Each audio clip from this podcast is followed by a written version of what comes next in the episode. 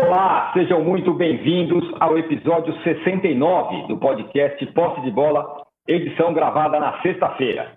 Eu sou Eduardo Tironi, já estou aqui conectado com os meus amigos Arnaldo Ribeiro, Juca Kifuri e Mauro César Pereira. O Palmeiras avança no acerto com o treinador português Abel Ferreira, que fez um bom trabalho no Braga e agora está no PAOK da Grécia. Em campo, o time venceu bem o Bragantino na Copa do Brasil por 3 a 1. Agora, por outro lado, o Corinthians voltou a namorar a crise. Perdeu em casa para o América, América Mineiro na Copa do Brasil, se complicou na competição. E o desempenho fraco do time voltou a assustar a torcida. Será que o risco de rebaixamento no brasileiro existe? As perspectivas do Palmeiras, que pega o Galo no brasileiro, de quem a gente vai falar também, e do Corinthians, que enfrenta o Inter, também será assunto, serão os temas do primeiro bloco desse episódio. O principal jogo da rodada do fim de semana vai ser Flamengo e São Paulo, no Maracanã. O Flamengo vem de resultados excelentes nas últimas partidas. Já o futebol praticado pelo time do Fernando Diniz segue irritando boa parte da torcida São Paulina. Esse confronto e os momentos de São Paulo e Flamengo serão os temas do segundo bloco. E o Boa Praça, Jürgen Klopp, fechou a cara e deu na canela do Tite.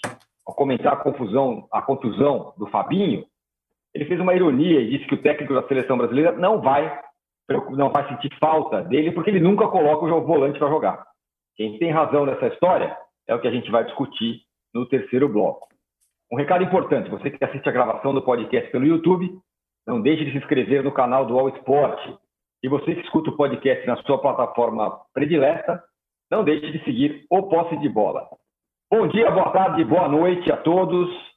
Ô, Juca, é, tinha gente falando que as vitórias ao acaso do Corinthians contra o Atlético Paranaense e contra o Vasco no Brasileirão tinham salvado o time. A derrota para o América foi tipo assim um choque de realidade? Bom, Âncora, bom dia, boa tarde, boa noite. Primeiro, eu acho que você deve uma explicação não, a não, todos não aqueles que nos veem e que, à medida que o tempo vai passando, aumenta a quantidade de maneira abissal, né? segunda-feira passada foi mais um recorde, explicar essa nova, esse novo tom de voz seu, é, que realmente me parece uma coisa, eu não sei se é mais futurista, se é uma coisa metálica, se ela tem a ver com algum goró que você tomou, é a sua garganta. O fato é que a sua voz aveludada de sempre hoje não se faz presente. Talvez seja essa manhã uh, chuvosa em São Paulo, uma noite mal dormida. O que houve com sua voz? Tá bom, vou explicar rapidamente. Não, vamos deixar ele falar pouco hoje. Vamos deixar ele falar pouco. Melhor coisa ele falar. É eu, vou, eu, vou falar, eu vou falar pouco, mas explicando, deu um pau no meu computador. Eu estou usando um fone sem fio aqui que não é dos melhores. Então, portanto, eu vou falar pouco hoje. Toca a bola. Não, porque o seu cabelo é o mesmo, mas a sua voz mudou bastante. Bom, é, dito isso, é, eu não sei quem foi, aliás, até sei Parece que está entre nós quem achou que aqueles seis pontos que o Corinthians ganhou uh, eram suficiente para tirar o Corinthians da crise. É alguém ou apressado ou que não sente as mesmas dores do corintiano, porque é muito comum isso. Não sei se você já notou alguém isso. Que está entre nós, inclusive. É, eu não sei se você já notou isso. É muito comum você ver os críticos serem, digamos, absolutamente eh, compreensivos em relação a todos os demais clubes e absolutamente extremista e rigoroso com o seu clube de coração. Não, depende do objetivo coisa... de cada um. Como é que é? Depende do objetivo de cada um, das pretensões de cada um. De cada crítico ou de cada clube? De cada clube. Ah, sim. Aí você ah, encaixa eu, a crítica eu, eu, eu, eu às vezes acho que depende mais das pretensões ou das torcidas de cada crítico. Ah. Mas, enfim, ah, eu em nenhum momento, âncora, você é testemunha, ah, me iludi com as duas vitórias, até porque a vitória contra o Vasco foi fruto apenas e tão somente de um lance de sorte, de um jogador ruim chamado Everaldo, que quis cruzar uma bola e a bola desviou no zagueiro do Vasco e entrou. O Corinthians não fez por merecer aquela vitória. como fez por merecer a derrota diante do América. Aliás, queria fazer uma observação. Assisti uma entrevista na qual o Arnaldo participou com o Lisca, é, no Seleção Esporte TV, se não estou enganado. Isso. E queria fazer aqui um registro. Eu já tinha visto o Lisca falar outras vezes. O Lisca é um cara que tem ideias. O Lisca é um cara que observa as coisas. O Lisca fez uma avaliação da importância da colaboração dos treinadores estrangeiros uhum. que chegaram ao Brasil muito interessante e muito pertinente.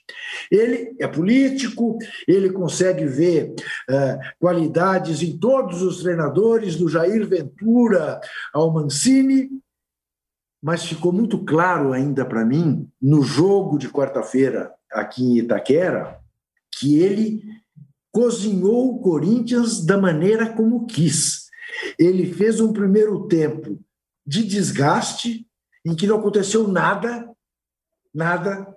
Você podia levantar e tomar água, fazer xixi, como disse o Casagrande durante a transmissão, botar os filhos na cama, contar a história e voltar. Você não perderia nada. E no segundo tempo, ele foi minando. Já voltou com dois jogadores mais ofensivos. E o Corinthians não atacou mais e no final do jogo matou o Corinthians. É claro que você dirá, não, mas ninguém põe dois jogadores como ele, ele pôs, e na primeira vez que os dois pegam na bola, um passa para o outro, o outro faz o gol. É claro que teve estrela, mas era evidente que ele não foi a Itaquera para perder de pouco, nem para empatar, que ele sabia que poderia ganhar do Corinthians. E ganhou de novo sem que o Corinthians chutasse a gol, principalmente no segundo tempo. Né?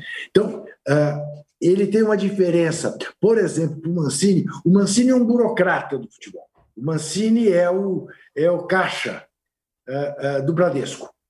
O, o Lisca é, é um publicitário. O Lisca é um cara que tem uma ousadia, que tem uma criatividade para ser posta. E pois, claro, com um time medíocre, porque o time do, do América, bem organizado, é um time medíocre, é um time da segunda divisão. Né? Mas não é menos medíocre do que, ou não é mais medíocre do que é o Corinthians, que é inteiramente medíocre. E aí, para terminar essa minha primeira intervenção, eu acrescento que se faltasse ingredientes para a crise do Corinthians, essa lesão do Mantuan é mais uma. Não que o, lesão, o Mantuan seja o Pelé, claro que não é. Mas o Mantuan era uma esperança, até para o jogo de volta contra o América. Aí vai lesiona o joelho, oito meses fora. Mais uma vez, como já falamos aqui, a CBF entrega um cara estrupiado para o clube, como o São Paulo recebeu o Alce, o zagueiro, né? E não acontece nada. Você não vê cartola nenhum uh, indo à CBF dizendo, não, vai, paga o salário do cara, paga a cirurgia do cara. Não, coisa alguma. Vida que segue, né? Normalmente. Assim caminha a mediocridade. Corinthians corre grande risco de terminar este turno com, completado o turno. O problema é que no fim de semana, em segunda-feira, não termina o turno. Faltam oito jogos para terminar o turno. E tem time embaixo do Corinthians que pode, ao completar seus 19 jogos, passar o Corinthians. Ou se espera que o Corinthians ganhe um ponto contra o Internacional? Eu não espero. E eu não espero. Claro que pode ganhar até os três, porque futebol é futebol. Mas, dentro da normalidade, o Corinthians vai perder é, sábado, até porque é capaz do Mancini querer jogar contra o Inter como jogou contra o Flamengo, de igual para igual.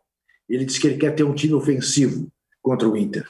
Vai. Ofensivo, ofensivo eu sei quem é.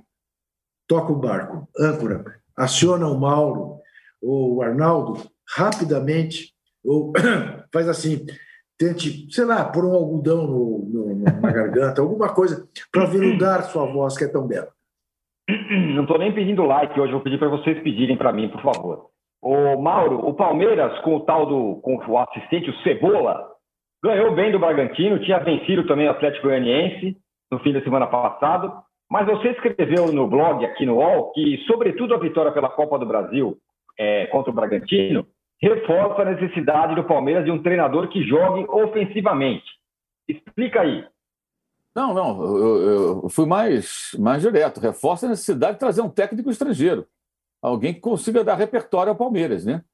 Porque o que o Palmeiras fez ontem foi a estratégia correta para um jogo específico, muito bem executada no primeiro tempo, que valeu a vitória. Mas é, não tem nada, nada de diferente do que já fizeram outros técnicos de perfil mais conservador que passaram pelo clube nos últimos anos. Não tem nada diferente do que fez o Ramonismo nos seus melhores momentos do Vasco. O Vasco está na zona de rebaixamento, né? o Ramon já está em casa, já foi demitido do Vasco. É... Ou seja, me, me, espanta até assim, questões do tipo, durante o jogo, você vê gente falando assim na rede social, poxa, será que era para trazer o português mesmo? Né? Cara, não é possível que alguém com 30 minutos de jogo contra o Bragantino, o Bragantino com uma defesa, vai errar assim lá em Bragança Paulista, né? Coisa impressionante os erros cometidos pela defesa do Bragantino contra um Palmeiras que obviamente jogaria daquela maneira, né?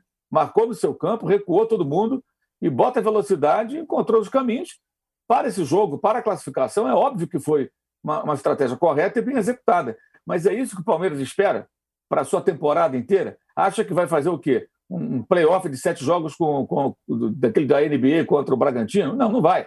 Vai jogar contra várias equipes, algumas vão se fechar, não vão dar campo para o Palmeiras. O time tem que ter repertório, saber utilizar os seus jogadores de velocidade e saber usar também os seus meias.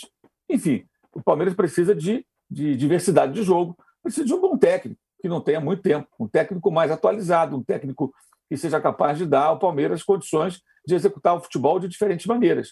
E aquilo que a gente viu no jogo contra o Bragantino foi, repito, uma estratégia correta para um jogo específico. É, é, mal comparando, o que foi Brasil e Espanha na Copa das Confederações? Foi uma estratégia correta para um jogo específico. O Brasil ganhou de 3 a 0. Depois a gente viu o que aconteceu com a seleção brasileira. Porque não vai não ia enfrentar na Copa do Mundo é, é, seis, sete jogos contra a Espanha, já em declínio, é, previsível e, no caso específico, até aqui no Brasil, meio desinteressada é, eram outros adversários, era outro momento. E a mesma coisa vale com o Palmeiras e qualquer outro time. Não, não, não vai ser essa rotina. Então, acho que é, é, é são justos os elogios a vitória, sem dúvida. O, o Andrei Lopes, o Cebola, montou a estratégia adequada. O Barbieri foi muito ingênuo, muito ingênuo. Colocou o Bragantino dentro do campo do Palmeiras, tentando trocar passe, sem conseguir entrar, e deixou uma defesa exposta que cometia muitos erros. É, mas se você olhar de uma maneira mais abrangente, um olhar mais macro, eu diria, você vai ver o seguinte: o Palmeiras não precisa só disso, precisa de mais. É o Abel Ferreira que vai fazer isso, o técnico, caso chegue aí realmente o português, que ainda não foi anunciado oficialmente, mas deverá ser o que tudo indica, né? É, não sei se será ele, é uma outra discussão, mas é uma tentativa necessária. Alguém que mude é, é, o perfil do futebol que o Palmeiras apresenta já há anos. Há anos. E um jogo, 30 minutos. Palmeiras ontem de novo como foi contra o Atlético Goianiense, menos finalizações, menos, menos posse de bola, boa parte do jogo marcando na sua intermediária contra o Bragantino. Recua todo mundo, marca aqui, você não vai entrar. Gente, o time do Felipão jogou assim várias vezes. O Mano Menezes ganhou o Bahia de que maneira? E o Palmeiras jogava como? Muitas vezes. Assim. O Cuca chegou a fazer isso nos tempos em que ele era o técnico e foi campeão brasileiro, é, com pequenas variações ou grandes variações ali, mas a proposta é a mesma. É a mesma. Eu recuo, dou a bola, contra-ataco. É isso, isso tem muita gente que faz no futebol brasileiro. Não precisa buscar um cara lá fora, pagar multa para PAOC, nada disso. Pô, então deixa ser boa. É isso que quer o Palmeiras? Essa é a discussão. Se for isso, quer continuar batendo nessa tecla, vá em frente. Se quiser realmente tirar tudo que o elenco pode oferecer, tirar mais desses jogadores, criar um jogo coletivo consistente, não é só com esse repertório. É preciso Mauro, deixa eu, discordar, deixa eu discordar um pouco de você. É, é, eu, eu acho que, em tese, é isso que você está dizendo. E também acho que não faz nenhum sentido, é, por causa de uma vitória, é, você mudar a cabeça e dizer, não, cebola, cebola resolve. É, não acho que resolva. Mas acho que algumas ponderações precisam ser feitas com o fato do Palmeiras ter perdido o medo de perder. O time fez 11 gols em três jogos. o Felipe Melo voltou a ser volante, que é onde ele rende mais, deu, aliás, um belíssimo lançamento para o segundo gol. O Palmeiras fez 1 a 0 fez 2 a 0 e não recuou. Não, uhum. não tratou de manter resultado. É. É, ou seja, a não ser um segundo tempo pálido, mas que eu também compreendo que o Palmeiras está submetido ao mesmo desgaste dos demais. Foi um pouco como o Flamengo fez quando percebeu que não ia correr grandes riscos contra o Atlético Paranaense, tratou de dar uma descansada e acabou correndo riscos. E teve a atuação extraordinária que teve do Hugo. Mas, enfim, é, eu achei um Palmeiras, pelo menos, pelo menos, é, mais corajoso, mais vibrante, é, um Palmeiras mais empenhado do que no tempo que estava lá o professor. Ah, mas aí, Juca, aí, aí, aí não dá, né? Eu não vou usar nada, nada ah, que bom. o Luxemburgo tenha feito, para mim serve como parâmetro. Ah, Até bom, porque, tá. além do trabalho ruim, ele era o técnico que criticava os jogadores nessa reta final. Pedia reforço, o elenco falta não sei o quê. É. Quer dizer, o jogador vai correr por esse técnico? O jogador vai, vai ouvir as instruções, vai levar para campo realmente a sério? Peraí, nós estamos dividindo uma bola aqui, né? O cara chega lá na entrevista e fala, e fala que precisa de jogador, o elenco que o Palmeiras tem. Então, assim, eu acho que qualquer coisa que estabeleça paralelo com o Luxemburgo, dificilmente vai ser pior. É, é pior do que o Luxemburgo como técnico do Palmeiras em 2020 foi quem contratou o Luxemburgo no final de 2019. É brincadeira, né? Porque tudo isso que aconteceu estava na cara que ia acontecer. Então, sem dúvida, o Cebola hoje conseguiu ser mais eficiente do que o Luxemburgo, sem dúvida alguma, concordo. E por isso que eu acho que ele merece elogios pela estratégia do jogo. Mas se olhar o Palmeiras dentro daquilo que o Palmeiras pode conseguir e o que os seus adversários conseguem, o que o Flamengo fez ano passado, o que o Flamengo já fez algumas vezes esse ano e pode fazer mais, o que o Inter consegue fazer em alguns momentos, o Atlético consegue fazer, né? Até o São Paulo, com o Diniz com tantas baixas, ah, já teve momentos em que conseguiu é. fazer um futebol melhor e mais eficiente, mas Nossa não tem regularidade, não, não, não consegue manter e tem uma defesa frouxa. Né? Então tem defeitos. Agora, jogar no contra-ataque, marcando na lei intermediária, especialmente depois que abre o placar, é aquilo que vários técnicos fazem. Acho que esse é o ponto. É, não, tá certo. Não, é, não, não, é proibido jogar assim, é legítimo. Claro. O problema é só jogar assim quando você tem gente, material humano, para jogar assim e de outras maneiras. Acho que esse é um ponto muito importante. E as pessoas falam assim: não, mas é, é melhor jogar assim, porque não sei o quê, mas não, nem sempre você vai ter essa oportunidade. Vai jogar o Palmeiras contra o, o esporte do Jair Ventura, que outro dia arrancou empate contra o Atlético sábado, né? Lá em Belo Horizonte. O esporte vai dar aquele campo para contra-atacar? Ah, vou encher de jogador rápido, sim. E o Ventura vai encher de zagueiro, volante, vai recuar todo mundo, vai recuar o presidente do clube. Você não vai encontrar espaço para isso, você vai ter que ter outro tipo de jogo. E aí você precisa ter diversidade e um técnico que seja capaz. Não estou dizendo que o Cebola não é capaz, porque não, não posso falar sobre isso, porque foram poucos jogos. O que eu digo é o seguinte: se for só isso, é pouco. Então, eu acho que esse jogo não basta para que alguém defenda, na minha opinião, a permanência do técnico e, e dizer que não é necessário buscar alguém com uma visão mais abrangente, que é o que o Palmeiras finalmente está fazendo. Meio perdidão e com uma preocupação muito grande de vazar na imprensa que não recebeu não, que não sei quem ligou, Ramírez ligou. Isso é uma pataquada sem tamanho, né? Porque o que, que interessa essa altura se o Ramírez ligou? Ligou para quê? Uh, será que ligou? Ligou mesmo? Alguém checou com o Ramírez se ele realmente ligou? Ou alguém que vazou essa informação, porque é conveniente para o dirigente do Palmeiras vazar agora que o Ramírez ligou, né? Para parecer que ele se arrependeu, deixar no ar aí uma situação. De repente ligou para quê? Para falar: olha, gostei muito da conversa e tudo, a próxima a gente toma mais um café. Sei lá, se ligou, se ligou, qual o conteúdo. Não, não, não, eu soube ele ligou. Ele, Mas é ele... é óbvio que é uma tentativa do, do dirigente, de quem vaza isso, de tirar um peso de uma cobrança pertinente da torcida do próprio Palmeiras com relação aos dirigentes, pelo desgaste que passou agora. Porque, ah, mas não ouviu não, ouviu no. No, no, no, no. Os caras são argentinos, não é espanhol. Tu não fala não, fala no. Né? Não ouviu não. Isso é muita preocupação com o que é menos. Contratar o português que não fala no. O português fala não, né? Ou sim. Né? É, esse até agora não falou, não falou, não, falou não e sim, né? Mas parece que vem. É. O, o Ramírez o, telefonou, o Ramírez telefonou porque um dos diretores do Palmeiras que esteve, que estiveram lá com ele para conversar, esqueceu o livro um livro que ele deixou na sala e ele ligou para dizer: oh, o livro está aqui, na primeira oportunidade eu mando por um. Vocês querem que eu mande por portador ou me dá o CEP? Enfim, foi isso. O Ramires, o Ramires ligou e depois pediu o sorteio da Libertadores, que está mó mole para o Palmeiras, falou: hum, deveria ter aceitado. É. Ô, Arnaldo, você que é um fã do contra-ataque, do jogo reativo, Sempre não fui. concorda com nada disso, mas eu também quero que você fale, além disso, outra coisa O que, que é mais fácil para você? O Palmeiras voltar a brigar pelo título ou o Corinthians voltar a brigar contra o rebaixamento? Os dois têm confrontos complicados no fim de semana, contra o Inter e contra o Galo. Eu acho que é mais, eu acho que é mais fácil o Palmeiras voltar a brigar pelo título. É, eu acho o seguinte, em relação, são, são, é, acho que talvez nessa era recente de brasileiros de pontos corridos, a distância entre os dois nunca esteve tão grande entre Palmeiras e Corinthians.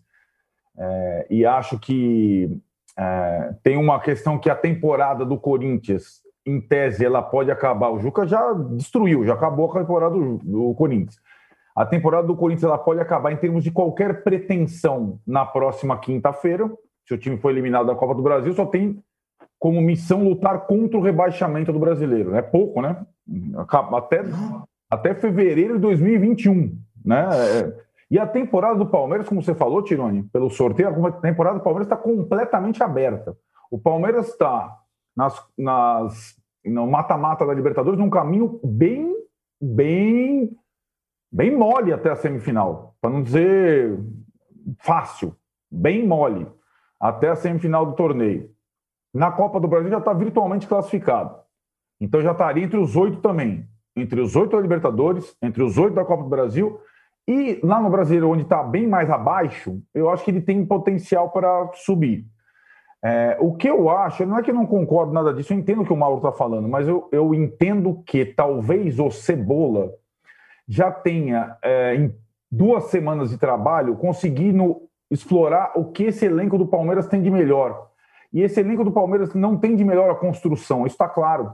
O Luxemburgo tentou, tentou, dois meias e tal. Não é o Lucas Lima, não é o meia que joga, é o meia mais rápido, que é o Rafael Veiga. E o que, que o Palmeiras tem de bom, esse time do Palmeiras? Força física e velocidade no contra-ataque. Esse é o time do Palmeiras. Se o Palmeiras tiver jogadores hábeis no meio de campo na temporada que vem, é um outro papo. Talvez se fosse o Ramires o técnico, ele reinventasse o time para o ano que vem. Com esse elenco, é melhor jogar assim. O, até o Gabriel Menino é melhor que ele seja lateral do que volante, pelo que estava jogando. Aí o Juca falou: tirou o Felipe Melo da zaga, botou ele para o passe longo. Passe longo vale também. Passe longo bem dado é, meu, você está na cara do gol. Passe longo. O Rony, o que está acontecendo? O Rony está sendo útil. O Wesley é titular absoluto. O Luiz Adriano voltou a marcar gol, porque o Palmeiras está jogando, explorando melhor a característica dos seus jogadores. Essa, essa é o segredo. O bom técnico é esse, cara é chegar num elenco e falar: ó, esse elenco joga melhor desse jeito, esse jogador joga melhor aqui, esse jogador joga melhor assado. Ele não pode chegar lá, como alguns técnicos brasileiros fazem: ah, eu tenho um modelo de jogo e vou botar esse modelo de jogo, não importa quem eu tenha nas mãos. Isso existe. E tem técnico brasileiro que faz questão disso. Né? Então, eu acho que o Cebola, com os números que o Juca falou, porque assim, o Palmeiras pegou todo o time de adversário. Ele pegou o Tigre, que é o time ridículo da Argentina, mas veio fechadinho, meteu bala. O Atlético Goianiense é difícil ser batido lá em Goiânia, meteu bala. E agora o Bragantino, que estava em ascensão, o Bragantino tinha empatado com o Flamengo no Maracanã, certo? E foi lá, o, Flamengo, o Palmeiras meteu bala. E assim, e o Juca tocou no ponto certo, não saciou com um gol. Foi, foi, foi, foi até nocautear o adversário. A gente falava, por que, que o Palmeiras nunca faz isso? Fez em três jogos. E aí, assim, eu acho também, se eu fosse dirigente de um clube grande, eu buscaria um treinador é, fora. Mas depois de ouvir sete nons, eu não pegaria qualquer um. E o Palmeiras está contratando, está fazendo uma aposta, cara. O, o, português, o Abel, já voltou para a Grécia com o PAOK, ainda não assinou contrato com o Palmeiras, mas digamos, o currículo, os serviços prestados, tal, o Palmeiras com esse cara só deve ter uma resposta olha, até ele pegar o jeito, olhar, tal, lá em 2021. E a temporada 2020 do Palmeiras, ela tá aqui, ó, mamão com açúcar. Ela tá na. Esse é o dilema. O Palmeiras já viveu isso com Jorginho, Cantinflas e Murici. Vocês lembram disso, né? O exemplos regionais. Com Jorginho Cantinflas, o Palmeiras estava ganhando, batendo em todo mundo, perto da liderança do campeonato. E aí, putz, Murici está disponível no mercado. Tricampeão brasileiro, vou buscar. Você campeão brasileiro como disse. O time, em vez de continuar na atuada, embicou. Não pegou nem Libertadores. Então, esse, essa, esse fantasminha tá lá na cabeça do torcedor palmeirense. Não é que o Cebola é a solução para tudo, mas em poucos dias ele já conseguiu explorar mais do elenco, da característica do elenco, do que o Luxemburgo. Então, acho que o Palmeiras, de novo, o dilema é isso. Ah, vamos fazer um problema. O que, que o presidente quer? Ter um técnico exemplar, modelo, para o final do mandato dele, que é o ano que vem. Mas esse ano para o Palmeiras é precioso. Tem muita coisa boa em disputa. A Libertadores nunca teve tão viável para o Palmeiras pelo caminho que se abriu. Entendeu? É, e acho assim, é esse é o dilema. Vou trazer o português, o hotel chegar, já estou com mata-mata Libertadores. Vai dar certo? Sei. Mas você, é. mas você acha que ele deveria então apostar no Cebola? Outro dia eu falei, o Palmeiras agora, com essa chave mole que tem, talvez não precisa pensar num negócio super a longo prazo, um projeto, blá blá blá, porque está com o caminho é, encaminhado.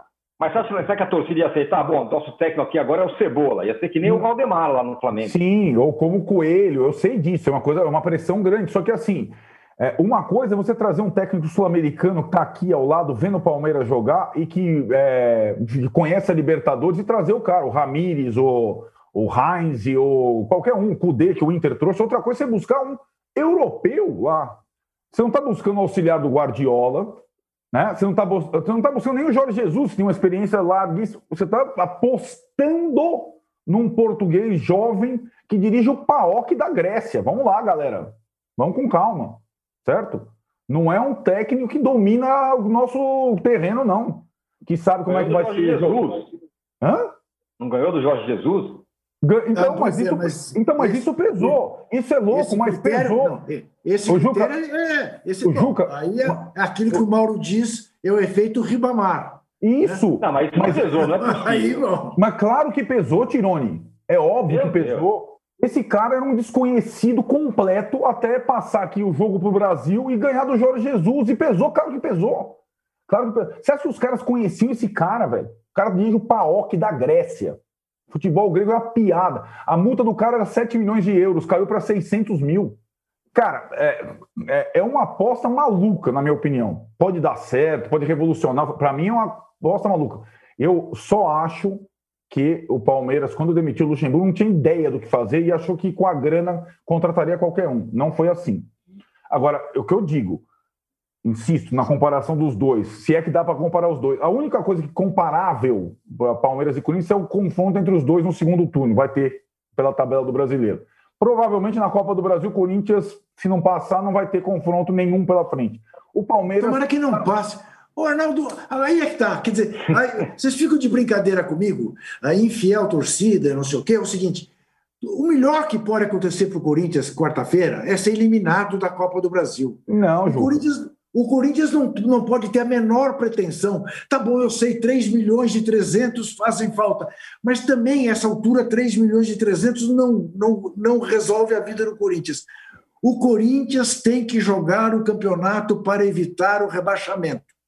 Tudo Antes, bem. quando começou o campeonato, era para tentar ficar na primeira página, entre os dez primeiros. Isto já é uma ilusão o Corinthians tem que fazer um segundo turno, olhar direitinho quem são seus adversários e se planejar para pegar esses adversários e abrir mão de certos jogos. Eu abriria, ainda bem que escrevi isso antes. Eu não teria posto o time titular contra o América. Calma. Eu, é isso. Não, mas assim, é o Corinthians, mas Juca, o Corinthians não jogava uma semana antes do jogo com o América. O calendário do Corinthians, mesmo com a Copa do Brasil, não fica apertado. O calendário apertado é o do Flamengo, do Palmeiras. Se botar o reserva, pelo menos a derrota não fica tão feia. Acho que é isso que o Juca está pensando. Mas, mas, Exatamente. Mas, do céu, gente. Exatamente não, isso. É, é, o Corinthians pode chegar no Independência e ganhar de um gol e levar para os pênaltis. Pode, eu acho que. E, e, os confrontos da Copa do Brasil é, é, um, é um confronto a cada mês ele não estrangula ninguém. Agora, tem gente que joga Libertadores, Copa do Brasil e Brasileira, é difícil. Tem gente que joga Liberta é, ou Sul-Americana, Copa do Brasil e Brasileira, é difícil, porque Arnaldo, não é um empecilho. Arnaldo, Arnaldo eu sei que essa não é uma decisão fácil, até porque rasgar dinheiro no momento é um absurdo em se pensando no futebol brasileiro. Mas isso que o Mauro falou o Corinthians entra para jogar sábado contra o líder do campeonato numa situação de crise, porque seu time perdeu para um time da segunda divisão. Quer dizer, em qualquer circunstância, o Corinthians entraria como azarão contra o Inter. Mais agora do que isto, ele entra desmoralizado por uma derrota em casa para um time da Série B. Se tivesse posto um bando de moleques e preservado o seu time titular, entraria com uma outra cabeça. O que eu quero te dizer é isso: o Corinthians não tem time para jogar o campeonato principal que ele está disputando, que dirá dois torneios. Então, o Corinthians tem que tomar uma decisão realista. O que, que, vocês acham, pegando aí é, essa projeção desses dois confrontos no final de semana? O Inter é muito favorito contra o Corinthians, mesmo em São Paulo, e Palmeiras e Atlético, com essa nova conotação. Porque o Atlético. É, tá o, Palmeiras fez, o Palmeiras fez nove, fez três vitórias e ensacou. O Atlético, Palmeiras e Atlético na segunda-feira. Quem, quem é favorito? Eu eu, eu, eu, eu tenho para mim, o meu palpite é de empate, mas se eu tiver que apontar um vitorioso, aponto o Palmeiras. E Corinthians e Inter, você é Inter. Mas não tenho a menor dúvida que é o Inter.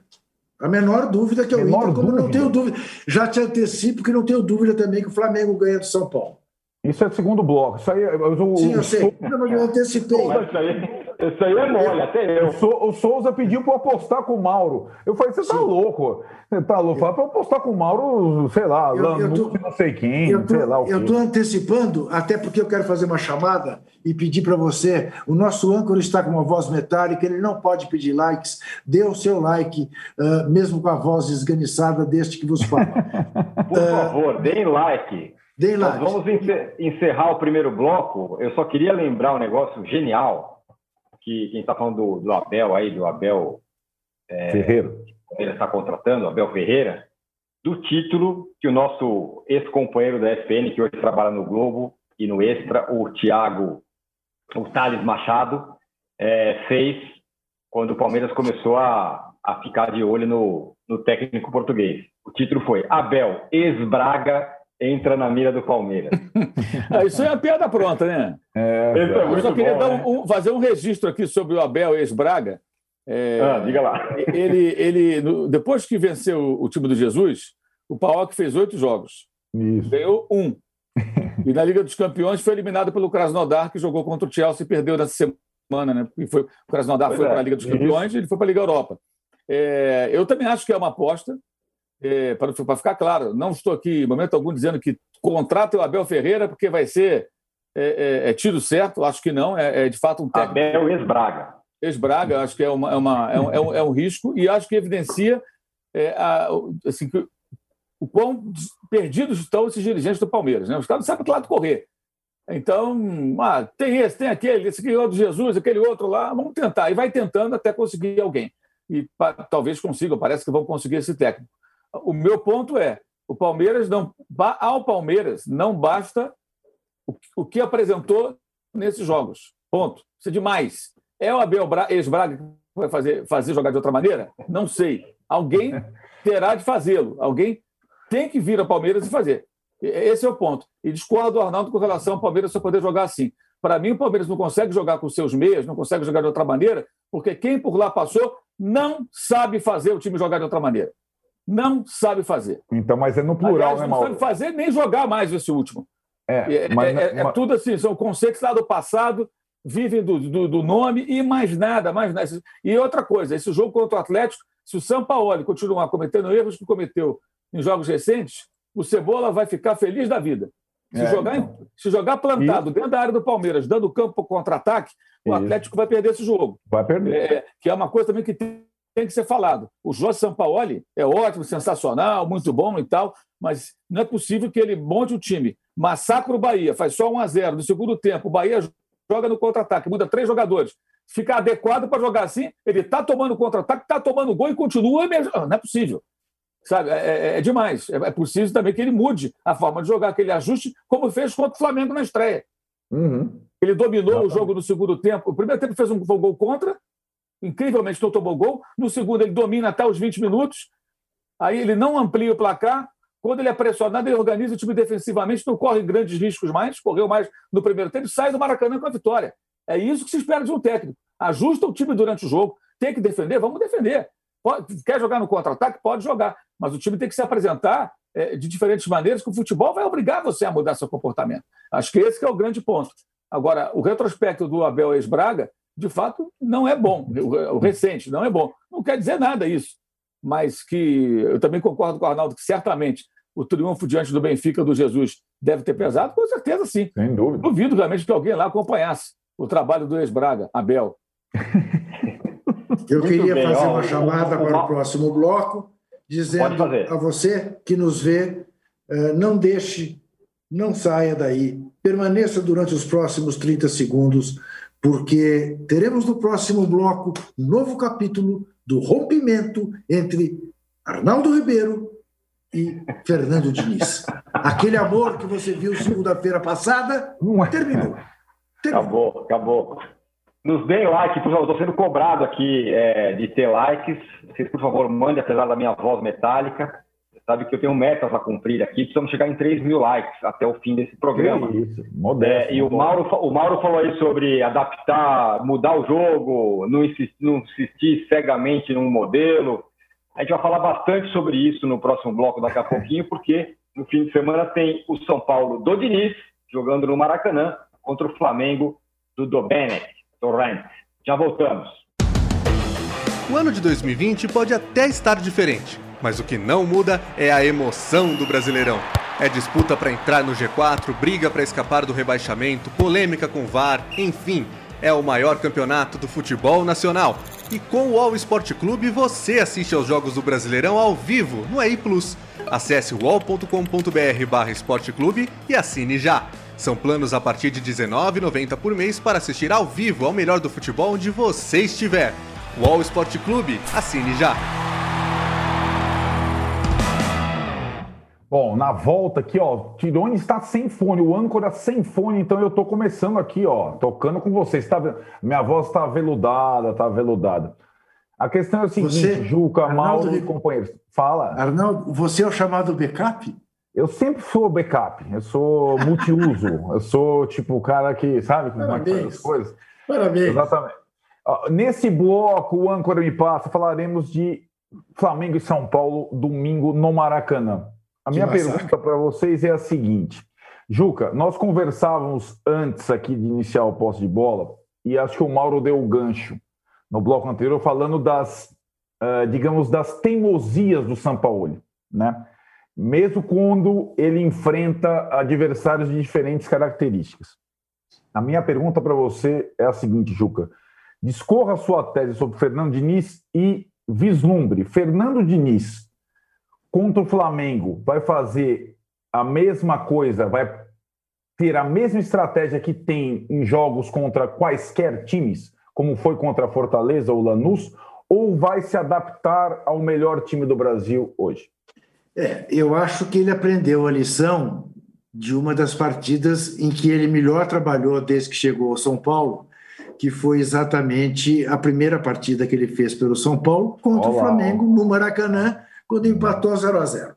Se ele voltar do Maracanã com 0 a 0, terá voltado em ótima situação, até porque, por dessas coisas que talvez só o passado de cartola do São Paulo, do senhor Rogério Caboclo, explique, o São Paulo tem três jogos a menos do que o Flamengo e Isso. poderia estar a esta altura ganhasse esses três jogos na frente do Flamengo e do Inter, poderia ser o líder do campeonato. Não é porque o São Paulo teve esse privilégio de descansar né? Enquanto todo mundo estava correndo atrás de cumprir o calendário, o São Paulo, estranhamente, até jogos da Copa do Brasil fez no domingo. Uh, talvez seja o pagamento por tanto tempo em que Rogério Caboclo foi diretor de marketing e de finanças uh, do São Paulo. Aí o Fernando Diniz revela cada vez mais, e quarta-feira passada contra o Lanús, foi uma tristeza, porque não é apenas ter tomado dois gols de um artilheiro de 40 anos, é ter levado, é ter sido inferior a um time de sub-20 ou sub-23, um time de garotos, né, que começaram, começaram o jogo assustados e logo perceberam que não, que podiam enfrentar o tricampeão das Américas, não apenas de igual para igual, mas mandar no jogo, como mandaram. O Diniz tem aquilo que a gente pode chamar da arrogância, da teimosia não satisfeita, porque arrogância com derrotas. Uhum. Ele não muda. Uhum. E isto não é qualidade da persistência, né? da insistência com uma tese, porque eu tenho certeza que amanhã isso vai dar certo. Porque há anos que isso não tem dado certo. E aí você querer solucionar uma questão que você não consegue com o mesmo método, sem mudá-lo, beira de duas uma. Ou a arrogância extrema ou a falta de inteligência. Não me parece que o Diniz seja um cara pouco inteligente. Ao contrário. Mas tenho cada vez mais a convicção de que ele tem a arrogância de morrer com as suas teses. Uhum. A coerência, com muita frequência, se torna teimosia. Não me cobre coerência é uma frase que deixa muita gente irritada, mas que, em alguns momentos, é prova de inteligência. Estou, está dando errado, está dando errado, está dando errado. Não me cobre coerência. Vou mudar. Vou mudar. Vou mudar para ver se dá certo. E o Diniz tem sido desta coerência do não querer mudar e dar errado, e dar errado, e dar errado. Uh, eu volto a dizer que, diferentemente do que o nosso âncora backup disse na segunda-feira, o São Paulo não mereceu se classificar diante do Fortaleza. O Fortaleza foi superior ao São Paulo, tanto em Fortaleza como no Murumbi. Discordo frontalmente. Eu sei disso, que você discorda, e você, na, no papel de âncora, cale-se que eu estou falando. eu, voltei, hein? Eu já estou ouvindo tá você de volta. Cale. eu estou gostando dessa verve do Juca. Vai lá, Juca. Vou Mas adotar, então? Enfim. Olha o trompete aqui. Ô, Arnaldo, eu vou lhe dizer uma coisa. Eu vou ficar muito surpreso se o São Paulo não levar uma traulitada do Flamengo. A, a, a sorte do São Paulo pode ser a que a traulitada não seja tão eloquente, porque evidentemente o Flamengo está sendo um time cauteloso a ponto de impor a superioridade e dar uma parada. Não está com aquela volúpia, porque não tem caixa para isso, não tem elementos físicos para uh, vencer a maratona e ainda dar show. Mas acho que o Diniz é bem capaz de, mirando a liderança, dizer: não, é jogo para ir lá e resolver a má impressão da partida contra o Lanús. Se ele for assim, leva uma traulitada de criar bicho. Se ele for com a humildade da sua estreia no São Paulo, Quilossá é capaz de conseguir um empate como o Bragantino conseguiu no Maracanã. Muito bem, eu estou de volta. Eu adorei essa intervenção do Juca um pouco mais, mais enfática, vamos dizer assim. Ainda bem, senão eu ia ficar colado, né? Senão ia, se você não volta, eu ia ter que ficar calado. Agora eu volto a poder, tipo. Exatamente. É verdade. O Mauro, esse aí é o jogo mais legal da rodada do fim de semana, Flamengo e São Paulo, lembrando aqueles confrontos ali dos anos 80, né? Que o Flamengo tinha aquele timaço absurdo. E o São Paulo tinha um time muito forte também, claro que mais fraco do que o, do que o, o, Flamengo, mas eram confrontos muito legais ali nos anos 80 e tal. O Mauro, você tinha dito que o, o Diego Alves deveria ser o titular do time, porque afinal ele era o, o titular quando se machucou e tal, e quando se recuperasse poderia voltar, deveria voltar. Agora, depois do que fez o Hugo aí nas últimas partidas, Rapaz. como está pegando esse menino? Você acha que você ainda mantém essa opinião? fez essa pergunta já tem semanas isso, né? De lá para cá muita coisa aconteceu. Hoje eu acho que a, a, a saída acho que mais razoável é que os dois joguem e se revezem. O Flamengo tem jogo quase todo dia. Então dá para todo mundo jogar. Eu acho que é possível que o Hugo continue jogando, que o Diego jogue algumas partidas. Acho até que seria bom, ele passa a ter dois goleiros em condições, né? em forma. É, se, você, se a gente imagina que o mundo ideal, pelo menos é o que muitos defendem, né? é jogar só no final de semana, então, nada demais um goleiro jogar uma vez a cada, cada semana, o outro jogar no, no, meio de semana, um joga no domingo ou no sábado. É, ele pode até definir para ele mesmo, não precisa nem falar isso, ele, técnico, Domi, é, quem é o titular e colocar o outro alguns jogos. Ele escalou o César contra o Júnior Barranquilha, por exemplo. O Flamengo já estava classificado na Libertadores, colocou o terceiro goleiro em ação. É, acho que o Diego Alves não pode também ser ignorado como se não tivesse tido nenhuma participação nas conquistas recentes do clube. Né? Ele teve. Então, agora tem a situação também que não pode ser também deixado de lado, que ele tem um contrato até dezembro, a temporada vai até fevereiro, o contrato ainda não foi renovado. É, pelo que eu entendi, a valorização técnica e, e é, do, do, do, jovem goleiro que sabe-se lá por que estava escondido no Flamengo e ninguém percebia que ele era tão bom, né?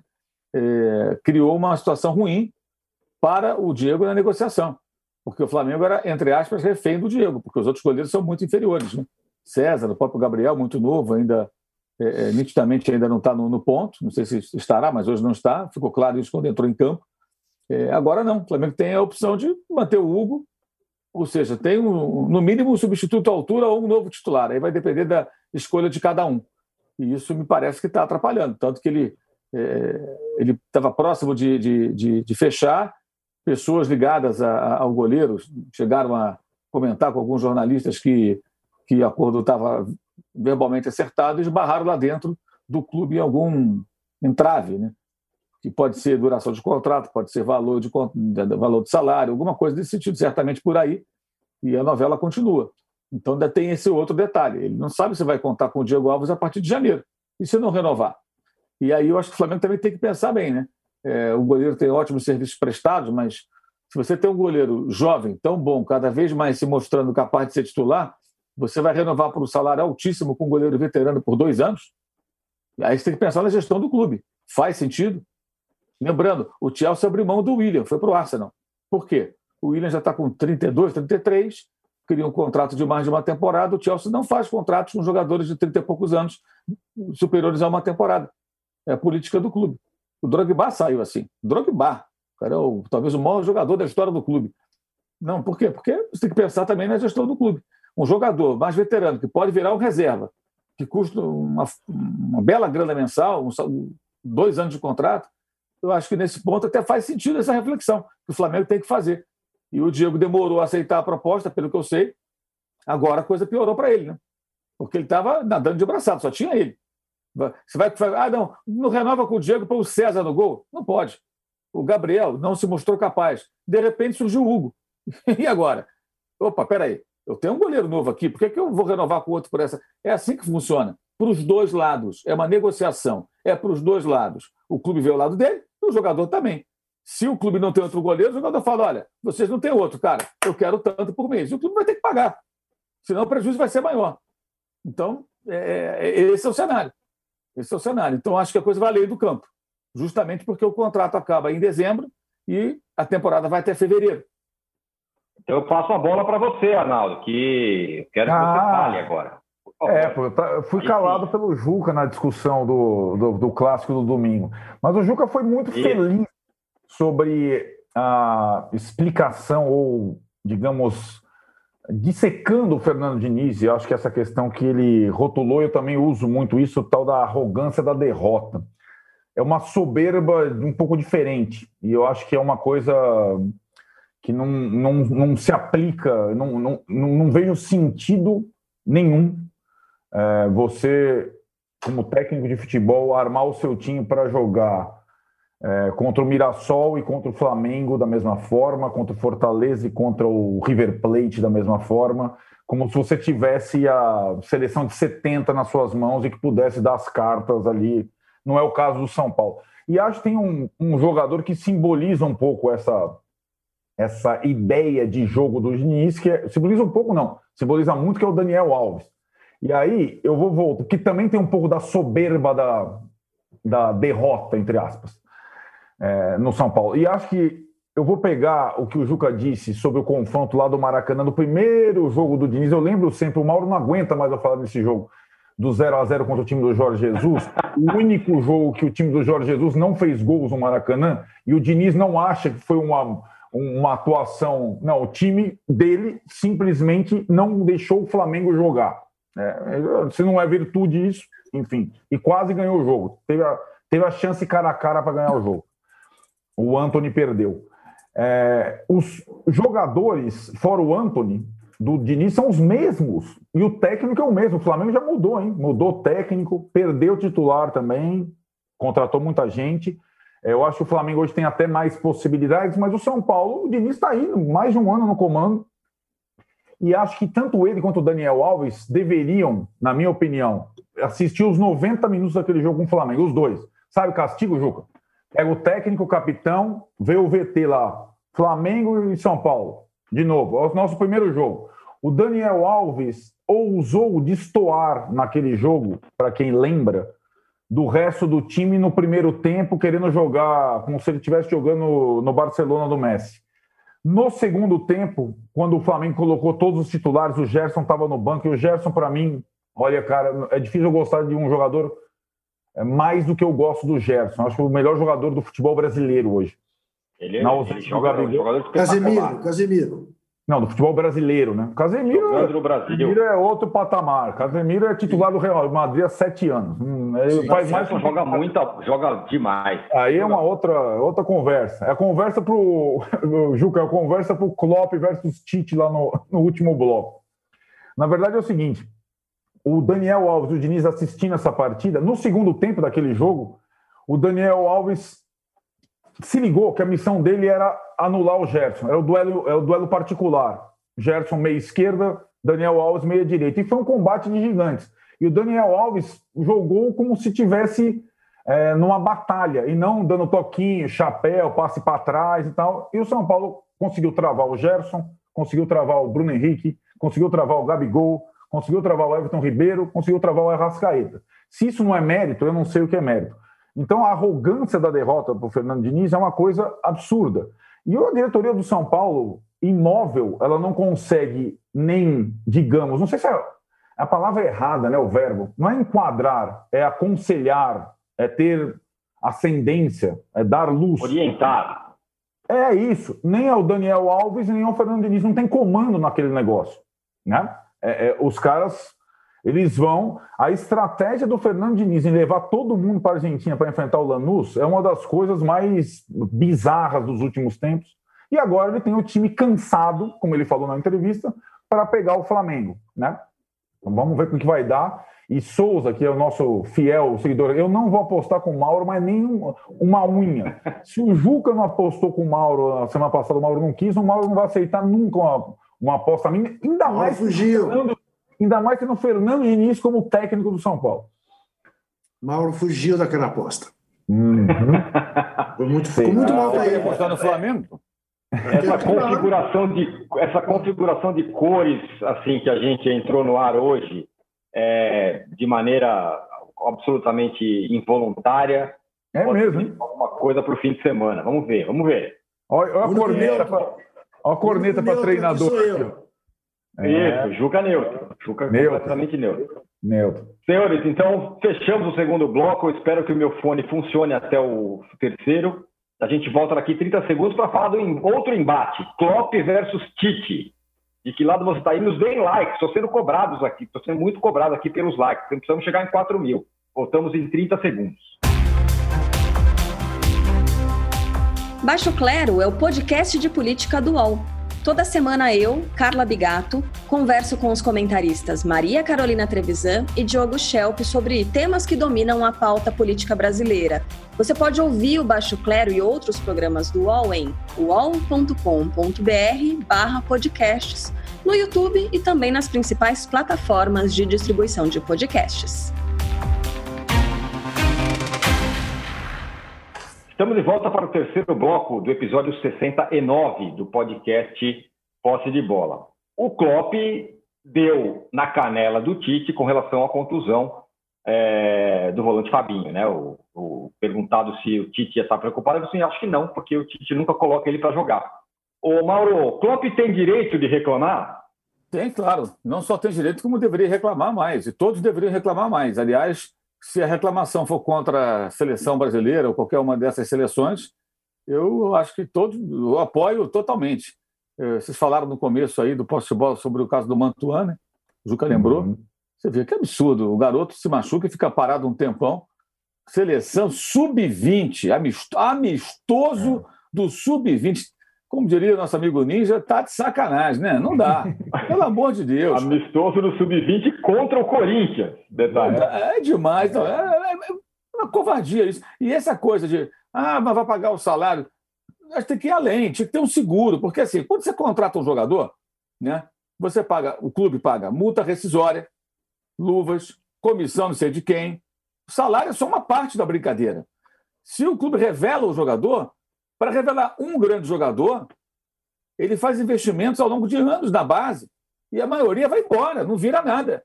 Você peneirou ali um craque ou um ótimo jogador que vai para uma seleção. Então, esse, esse ressarcimento tem que ser compatível com o investimento do clube. Pagar o salário, olha que coisa cômoda. Eu tenho um time que eu monto quando eu quero, seleciono os jogadores, ganho dinheiro com isso, entrego machucado, pago ali o salário. Qual o risco que eu corro? Mínimo.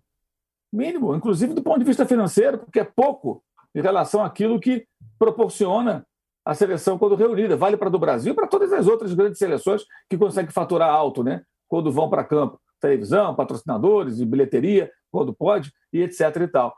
Então, acho que o Klopp está certo de falar mesmo. Até porque é, é, o jogador sai, vem jogar na América do Sul, atravessa o oceano, que ele falou, nem jogar no jogo. Talvez o Klopp queira dizer, talvez, ele nem sabe como usar o jogador. Ele convoca, tira daqui, me enche o saco, mas nem sabe como usar o jogador. Pode ser isso. E tem o direito de falar assim, claro que tem o direito. Eu, como detesto o corporativismo, eu sou totalmente a favor. Tem todo o direito de falar, só espero que ele fale do Tite e que, quando tiver que cornetar, cornete também os técnicos de outras seleções. Inclusive da Inglaterra, a seleção que tem que amanhã cornetar o Saltgate, que cornete também. O Klopp sai é. cornetando todo mundo. Aí eu vou colocar até a foto do Klopp aqui atrás de mim. Eu tô com o livro dele, aqui, ó. Eu vou, vai, vai, também tem o livro dele. Olha lá, ó. Tá vendo? É, não tem. Mostra aí. Ah, o livro tem que ser atualizado aí, com um aí, capítulo, ó. cornetando os técnicos mágicos Eu também tenho ali. O meu também está ali. É, um, pó, um pós-fácil, Tite versus Klopp versus Tite. Ali no, no, no, final, nas edições futuras da editora Grande Área. É, o Juca, eu tenho dito aí que essas convocações da seleção, tanto as principais como essas, então, da Sub-23, é, fora de qualquer razão. É... Então, essas convocações que, por exemplo, machucam o Montuan, é tipo é, é, o marketing infalível negativo da CBF, né? Porque é claro que depois que acontece um negócio desse, o Corinthians, por exemplo, na Draga, ou qualquer outro time, o São Paulo que perdeu o falso outro dia, é claro que os times, que o torcedor vão se voltar contra a seleção, né? Esse é um marketing que eu entendo como um marketing negativo infalível que a CBF é, produz. Então, veja bem, a gente sabe, né, o Tirone, que a CBF vive do, da grife da seleção brasileira. E durante anos e anos e anos, os nossos clubes todos se submeteram a serem rebaixados para que a camisa da seleção brasileira fosse a grande representante do nosso futebol. Eu sou de uma época em que mais até do que a camisa da seleção brasileira, a camisa do Santos, a camisa do Botafogo representavam o futebol brasileiro. Né? Era uma época em que os calendários eram compatíveis e que os nossos melhores times excursionavam demais, jogavam torneios fora do Brasil, faziam excursões pela Europa. Né? Isso acabou e a grife virou a seleção brasileira. Na medida em que a seleção brasileira todinha, há anos, mora na Europa, com pequenas exceções, isto fez com que nós deixássemos de ter o vínculo né, que tínhamos com a seleção brasileira e os vínculos de cada torcedor com seus clubes passou a ser uma coisa mais forte do que o seu vínculo com a seleção brasileira, o que faz com que ele torça para que seus jogadores é uma relação né, meio de é, ambígua, mas é, ele gostaria de ver seu jogador reconhecido como um talento para a seleção brasileira. E, ao mesmo tempo, ele pede que o seu jogador não seja convocado para a seleção brasileira para não se desgastar e para que possa servir ao clube. Agora, independentemente de qualquer coisa, há este dado da realidade um jogador cedido para a seleção brasileira tem que ter tudo pago pela seleção é. brasileira. Uhum. No período em que está servindo a seleção brasileira, é na hipótese de um acidente de trabalho, durante o período do acidente de trabalho. E ser indenizado o clube. Né? Porque, claro, alguém poderá dizer: não, mas o Mantuan podia uh, ferrar o joelho descendo a escada, num treino do Corinthians. Poderia. Só que ele se ferrou a serviço da CBF. E a CBF tem que arcar com isso.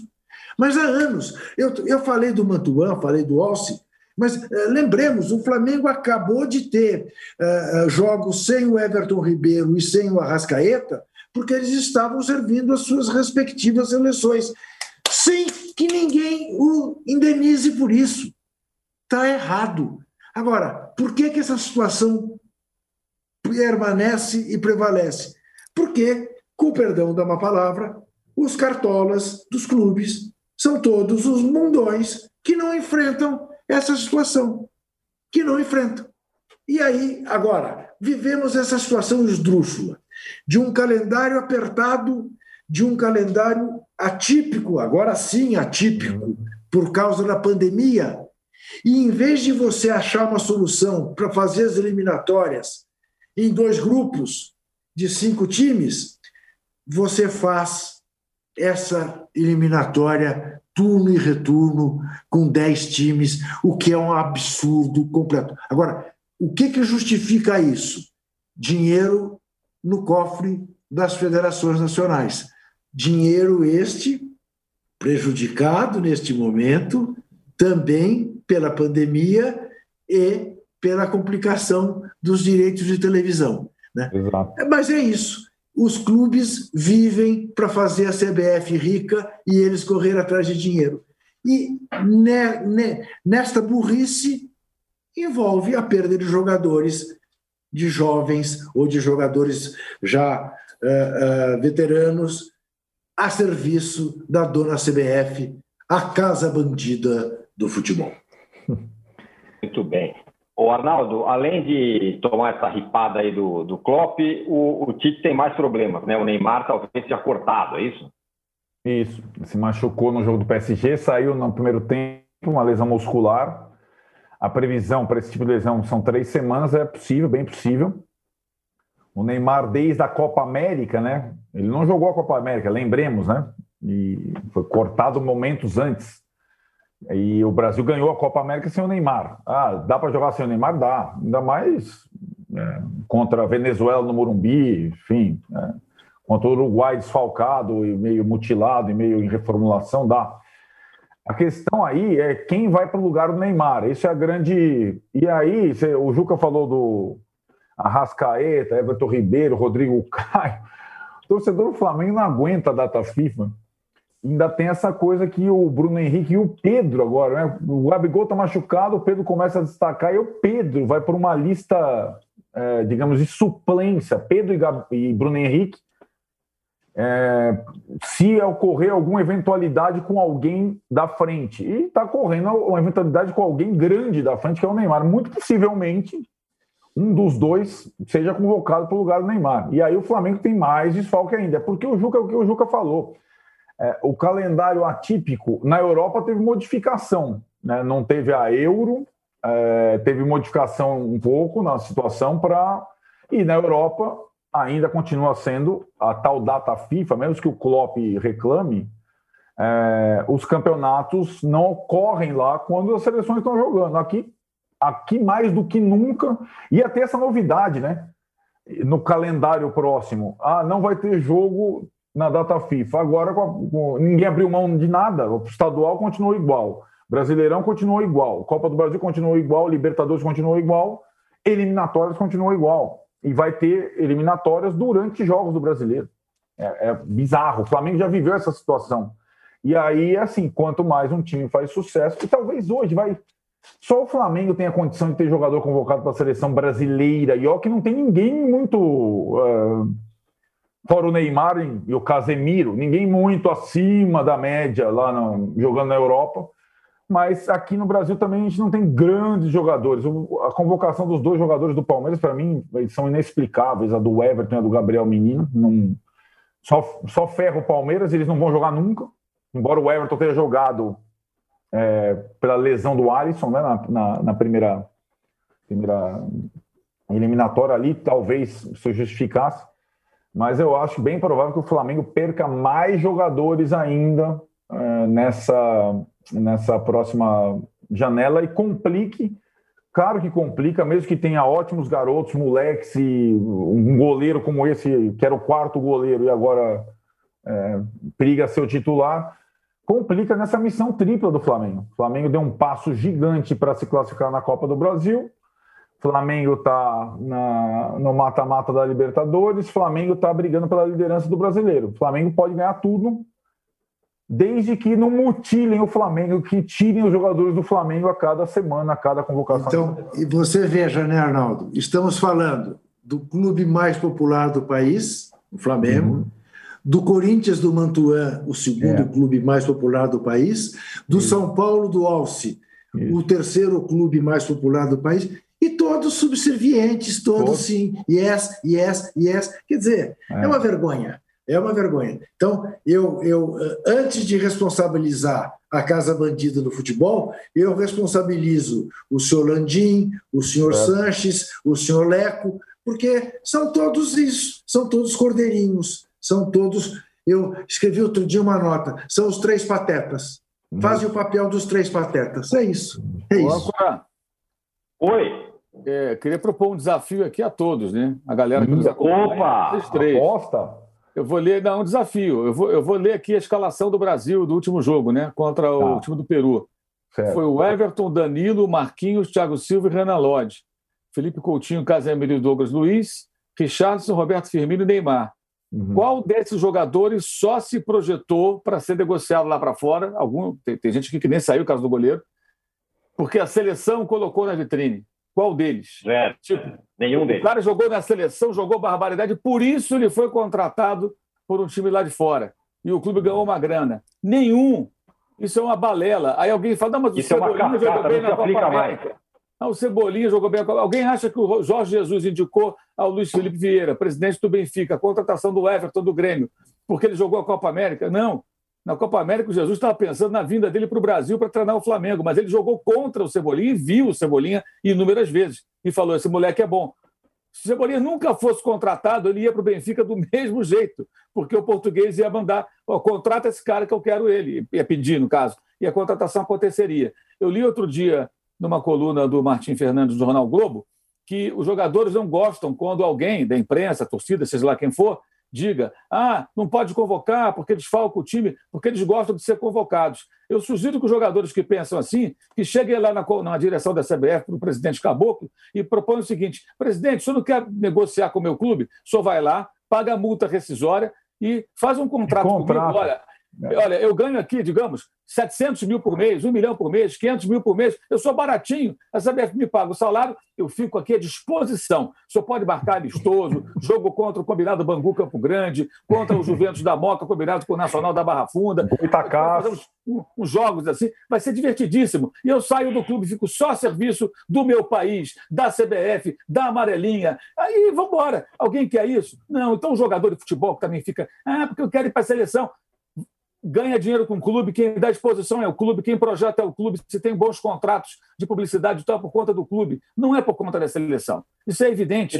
O clube é que faz essa, essa roda girar. E isso é uma mentira, uma balela, essa história que as pessoas repetem. Né? É que nem a história do Corinthians tu manda técnico embora. Essa, essa lenda já acabou. Né? Não tem mais ninguém que é. vai falar bobagem dessa agora, que se repetiu tantas vezes, que era conveniente para o presidente do Corinthians parecer que ele não manda ninguém embora, porque um dia ele não mandou o Tite numa eliminação para o Tolima.